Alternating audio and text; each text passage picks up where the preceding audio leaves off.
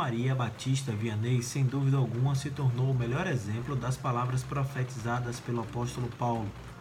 Deus escolheu os insignificantes para confundir os grandes. Ele nasceu em 8 de maio de 1786 no povoado de Darguil, ao norte de Lyon, na França. Seus pais, Mateus e Maria, tiveram sete filhos, ele foi o quarto. Gostava de frequentar a igreja e desde a infância dizia que desejava ser um sacerdote. Se soubéssemos bem o que é um padre na terra, morreríamos, não de medo, mas de amor.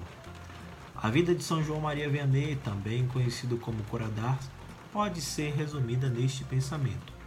Hoje é terça-feira, 4 de agosto, dia de falar um pouco sobre a vida de São João Maria Batista Vianney, o Santo Coradars. Sejam bem-vindos ao Santo do Dia eu sou Fábio Cristiano.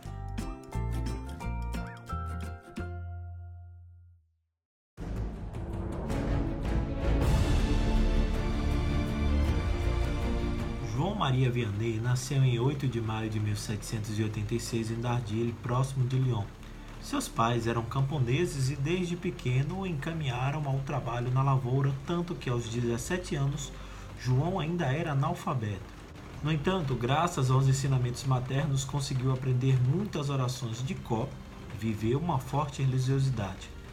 Foi a partir desse período que passou a fazer estudos formais quando abriram uma escola na sua aldeia, que frequentou por dois anos apenas devido ao trabalho no campo. Foi quando se alfabetizou e aprendeu a ler e falar francês, pois em sua casa se falava um dialeto regional. Para seguir a vida religiosa, teve de enfrentar muita oposição de seu pai, mas com a ajuda do pároco, aos 20 anos de idade ele foi para o seminário de Equil, onde os obstáculos existiam por causa da sua falta de instrução.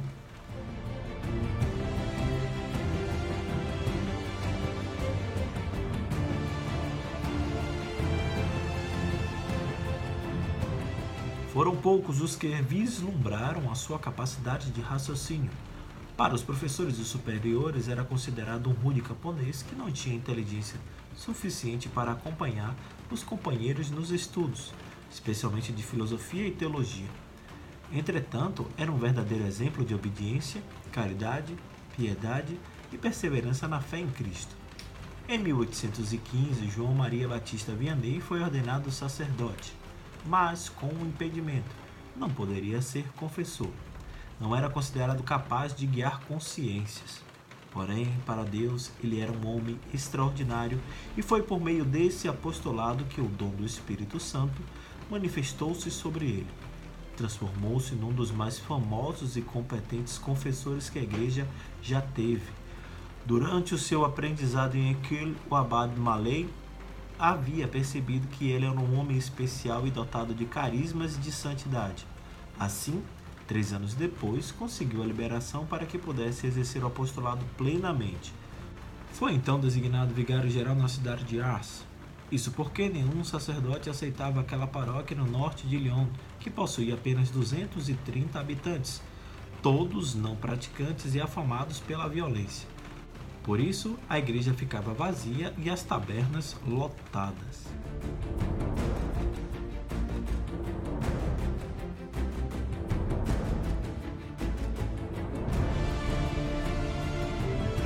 Chegou em fevereiro de 1818 numa carroça transportando alguns pertences e o que mais precisava, seus livros.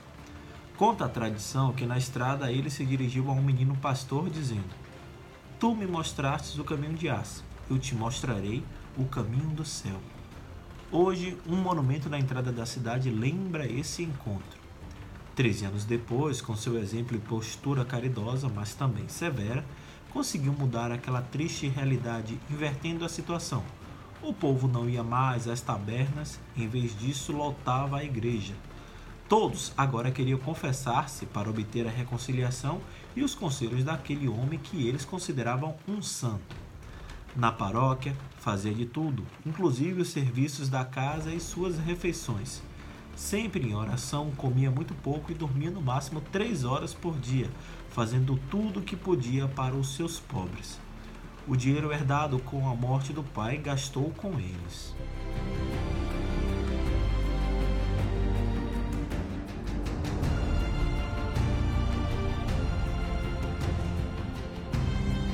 Fama de seus dons e de sua santidade correu entre os fiéis de todas as partes da Europa. Muitos acorriam para a paróquia de Ars com um só objetivo: ver a cura e, acima de tudo, confessar-se com ele, mesmo que para isso tivesse que esperar horas ou dias inteiros. Assim, o local tornou-se um centro de peregrinações. O cura d'Ars, como era chamado, nunca pôde parar para descansar. Morreu serenamente, consumido pela fadiga, na noite de 4 de agosto de 1859, aos 73 anos de idade. Muito antes de ser canonizado pelo Papa Pio XI em 1925, já era venerado como santo. O seu corpo incorrupto encontra-se na igreja da paróquia de Ars, que se tornou um grande santuário de peregrinação.